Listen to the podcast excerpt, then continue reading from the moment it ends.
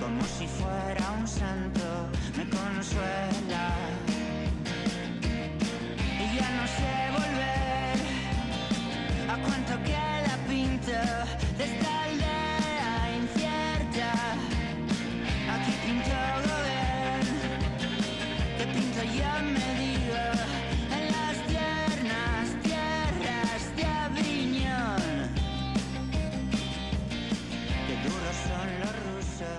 Hay cosas que no cambian, ¿eh? Eh, Puede ser, es verdad, pues que como ha pasado, entremos en un nuevo año, en una nueva situación, pero hay cosas que hay que mantener. De hecho, yo me había planteado, digo, "Ah, voy a cambiar de sintonía por esto del nuevo año, y luego he dicho, si es que una de las lecciones eh, que hay que entender en la vida es que si las cosas funcionan, no las cambies, que pueden ir a peor. Por eso hemos mantenido la sintonía y, lógicamente, hemos mantenido al protagonista de nuestras charlas eh, ciclistas aquí en nuestro Ponte a Rueda Extra, como es Sugay Chayuso. ¿Qué tal? Caixo Beñat, Arracha León. Muy bien, aquí recuperándonos de, de estas navidades que al final, entre tanta comilona y tanta media parranda, pues eh, cuesta, cuesta. Hay que hacer casi una readaptación después a la bicicleta otra vez, ¿no?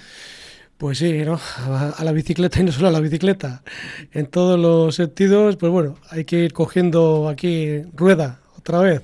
Eso sí, eh, rueda eh, siempre es importante cogerla, es importante coger una buena rueda a seguir y hoy nos traes una muy buena rueda para seguirla aquel que pueda, que no es sencillo tampoco. Pues sí, hemos estado hablando pues en, programas anteriores sobre la necesidad que, hay aquí a nivel de País Vasco de que jóvenes corredores pues que planten, planten cara ¿no? a corredores como Aitor Hernández, Íñigo Gómez, etcétera, ¿no? Y yo creo que el chaval que tenemos hoy aquí con nosotros, pues es un firme candidato y estoy seguro de que el año que viene pues va a dar batalla, ¿no? Y que va a plantar cara más de una vez. Y de hecho, este año no hay más que ver el calendario que estamos viéndole ganar en carreras tan importantes, pues como en Tarancón, en la Copa de España, y Gorre, y muchas más que seguramente vendrán. Gorka Corres, Arracha León. Caixo Arrachaldeón. Bueno, ¿qué tal, qué tal va la temporada? Bien, bien, va bien. De momento va todo bien. Con esas eh, buenas sensaciones, ¿no? Que entiendo que dejan esas victorias de las que daba cuenta Sugay.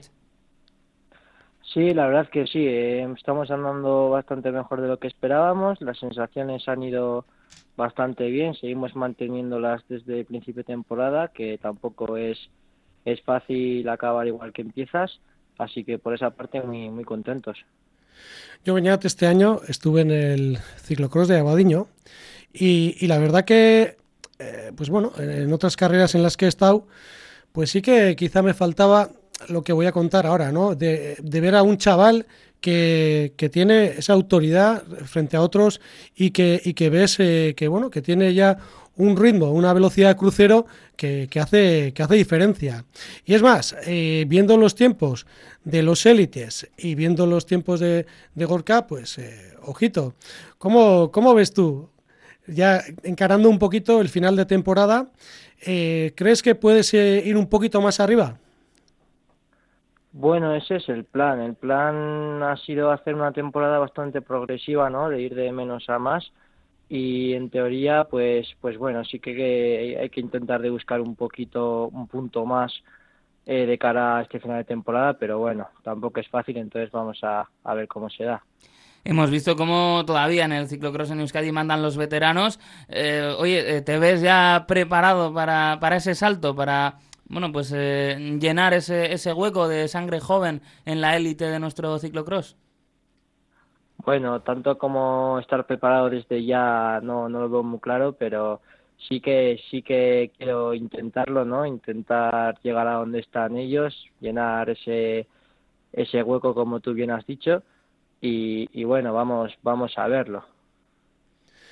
Bueno, y ya pues un poquito vamos a, a- hay que hacer también la pregunta de rigor, ¿no? ¿Cómo, cómo te enamoraste de- del ciclocross? ¿Cómo empezaste a correr ciclocross? ¿Qué fue lo que te animó?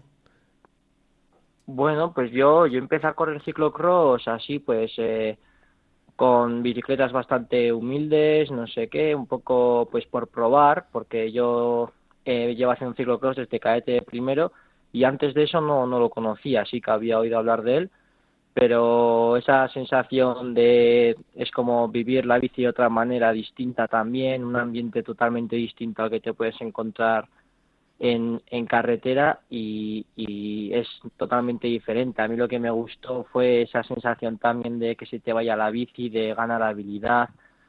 Todo eso me, me gustó bastante y fue lo que me enganchó también al, al ciclocross. Y siempre nos dice su guys, ¿no? Lo difícil que es esa trayectoria, que pues no, no se facilita siempre el, el seguir compitiendo en el barro, como nos gusta decir. Eh, ¿Has vivido eso también? Que igual en algún momento pues como que te han querido orientar más a, hacer más, eh, más tiempo, centrarte más en la carretera. Sí, bueno, a ver, al fin y al cabo hay gente que te dice, te dice de todo, pero también tienes que buscar eh, un poco lo que te gusta, lo que te llena, no solo eh, si puede ser mejor en una cosa o en otra y yo en ciclocross disfruto un montón, lo paso muy bien y dudo mucho que, que lo deje del todo algún día. Así que igual centrarme más en una disciplina o en otra, pero de momento no quiero dejar ninguna de las dos, entonces también hay que buscar un poco el equilibrio entre, entre lo que, por lo que quieres apostar y por lo que te gusta también. Bueno, y que y al margen de todo esto, pues encarando un poquito ese futuro ciclista, ¿no?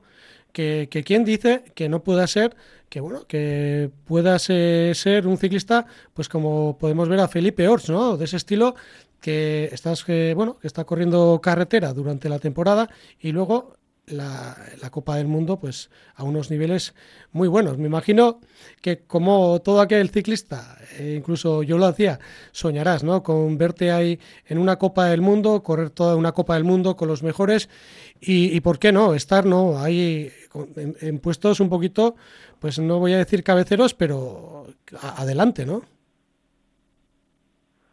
Sí, sí, la verdad es que Felipe Ors también yo creo que es un ejemplo a seguir para todos los que hacemos ciclocross, ¿no? Es capaz de combinar un poco carretera y, y ciclocross y sí que lo hemos, lo hemos visto bastante adelante, sobre todo este año, que yo creo que ha dado un salto de, de calidad bastante bonito y, y, yo creo que sí, que es un ejemplo que, que todos o cualquiera podríamos intentar seguir ha salido el nombre ya de, Felipe Ors, que además se ha pasado también por estos micrófonos. Eh, ¿Quiénes son también tus, tus referentes o los eh, pues corredores que, que, más te gusta ver eh, en una faceta como espectador? Bueno, a mí me gusta bastante, pues obviamente como a todos, ver el espectáculo que eran los mejores como son Van der Poel, Van Aert y Pickdock. La verdad es que yo creo que son corredores de los que todos podemos aprender algo de ellos simplemente viéndoles por la tele y, quedándonos más cerca, pues ver también a Felipe Ors, Kevin Suárez eh, competir aquí en circuitos eh, más, más humildes, más, más aquí en España, pues eh, yo creo que eso, eso serían mis principales referentes. Bueno, ¿y cómo te ves para el Campeonato de España? Me imagino que, que bueno, ya empezarán a salir esos, esos nervios, ¿no? El nerviosismo ese, ¿no? Porque está claro que, que bueno, oye, ese, esa medalla de oro que va a estar entre tú y alguno más. Pues, pues la verdad es que ya sí, los nervios ya, ya empiezan a salir poco a poco y yo me veo bastante bien, pero ciclocross es un deporte en el que te puede sorprender bastante cualquier avería mecánica o que no te adaptes bien al circuito, entonces pues ya empiezan a salir esos nervios, esas dudas, pero bueno, de momento respecto a sensaciones vamos bastante bien, bastante motivados y con ganas de, de subir al podio. Has tenido también oportunidad ¿no? de hacer eh, pruebas de Copa del Mundo en tu categoría. ¿Qué tal, qué tal la experiencia? Bien, bien. La verdad es que una, una experiencia para no olvidar nunca. Eh, salir eh, fuera con, con la selección vasca como salí para ir a más Mechelen fue una experiencia para mí espectacular. Me lo pasé bastante bien. Eh, medirte también con los mejores del mundo y, es una experiencia que yo creo que todos deberíamos de vivir alguna vez y, para repetir más veces. Bueno, y vamos a ir a temas más cercanos. El otro día te vimos en Campeonato de Euskadi que realizaste una grandísima remontada, ¿no? Esa mala suerte, ¿no? Que de salida, pues bueno, Gorka sufrió un pinchazo y, tuvo que, remontar, ¿no? Desde atrás hasta, hasta adelante, ¿no? Que, bueno, eh, en extremis, ¿no? Consiguiendo esa, esa medalla de bronce, pero que yo creo que el espectáculo puro y duro fue, pues eso, la remontada que, hizo Gorka, ¿no? Desde atrás hacia adelante. Luego me imagino que, esa rabia, ¿no? También se contagiaría de, de, esa alegría, ¿no? A la vez, ¿no? De decir, bueno, eh, no he ganado, pero por lo menos, oye, he demostrado que hubiera sido el mejor. Sí, bueno, pues eh, sí que es verdad que cuando acabas la carrera sientes bastante frustración, parte de impotencia también, pero después pensándolo fríamente creo que hice una carrera bastante bastante bonita, bastante interesante. Tuve una, un pinchazo antes de completar la primera vuelta y perdí más o menos un minuto, algo menos, igual cuando llegué a hacer el cambio de bici en el box y me quedé fuera del top 10 incluso y tocó remontar y bueno, pensándolo fríamente, creo que hice una carrera bastante bonita. Aunque bueno, al, acabar sí que sientes bastante como, joder, rabia porque pues ya sabes estar en lo más alto del podio, me tienes que conformar con el tercer puesto, pero, pero bueno, ahora ya contentos. ¿Cuáles son los platos fuertes de lo que te queda de calendario? Pues de momento eh, el Campeonato de España y después una Copa del Mundo que hay en Benidorm, que no está confirmado que corre en Benidorm, pero espero poder correr. Y después, si todo, si todo va bien, intentaremos ir a la Copa del Mundo de Francia y después ir a los Mundiales, aunque tampoco, tampoco es seguro. Sí, que quería comentar esto, pues un poquito la, la forma de, de, medir que están utilizando en este momento, ¿no? Para llevar llevar corredores ¿no? a los campeonatos del mundo. Y bueno, yo voy a dar mi opinión. Yo creo que, que no es justo ¿no? Que, que se esté ahora, pues bueno, mm, con, con, esta incertidumbre, ¿no? Si puede acudir o no un corredor como Gorka, que es un dominador. Entonces aquí queda claro que, bueno, pues que, que algunas personas, aunque tengan menos nivel pues que pueden estar y otras que tienen muchísimo más nivel, pues que a lo mejor no, por ese, ese, ese método que utilizan para, para bueno, poder, poder seleccionar, ¿no? Que hablamos de baremos de puntos más que de una selección, ¿no? Como se puede ver en otras sí, disciplinas. está claro. Hay un seleccionador que elige, ¿no? Sí, y además, pues bueno, te, te, exigen X condiciones, el tener puntos internacionales, el haber corrido ciertas carreras, eh, pues eso, de Copa del Mundo o internacionales de primer nivel y, y no todo el mundo puede acudir fuera y no todo el mundo está pues bueno, no sé, con, con, esa facilidad para irte fuera, porque al final los chavales tienen que estudiar y, y también entrenar, y no es fácil, pues bueno, tener, eh, estar fuera, pues como, como, pueden estar otros, ¿no? Esperemos que se pueda cumplir el sueño, ¿no, Gorka? Esperemos, esperemos, a ver si, si al final todo lo que hemos hecho este año, todos los viajes, todos los sacrificios como como habéis dicho, por los estudios y todo, al final dan, dan su fruto. Bueno, Beñat, vamos a tocar madera de que no, no sufra ningún pinchazo ni ninguna cosa rara en el Campeonato de España y ojalá que después del Campeonato de España y después de, también de la Copa del Mundo de Benidorm podamos volver a entrevistar a Gorka para poderle felicitar. Ojalá, ojalá. Es que ricasco, Gorka. Venga, Gorka. Sorteón.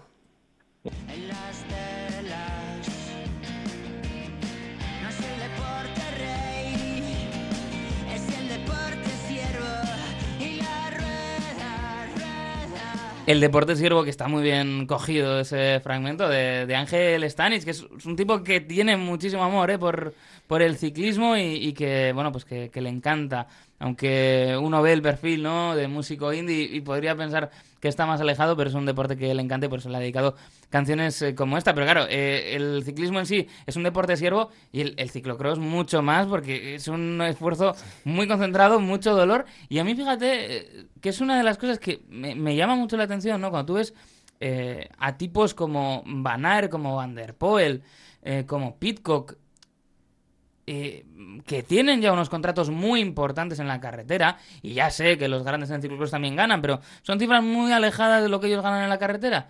Al final, cuando les estás viendo compitiendo incluso en días consecutivos, es el entrenamiento de invierno, es tal. No, no, es amor por, por el barro lo que tienen.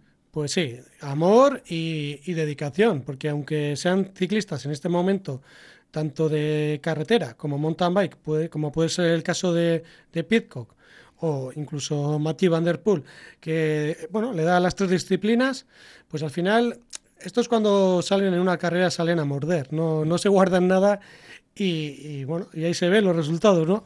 Eso es, y, y claro, hablábamos de, de elecciones. En Gorka, que es uno de nuestros eh, ciclistas más prometedores, evidentemente, como todos, van aprendiendo lecciones en día sí día también en todas las carreras.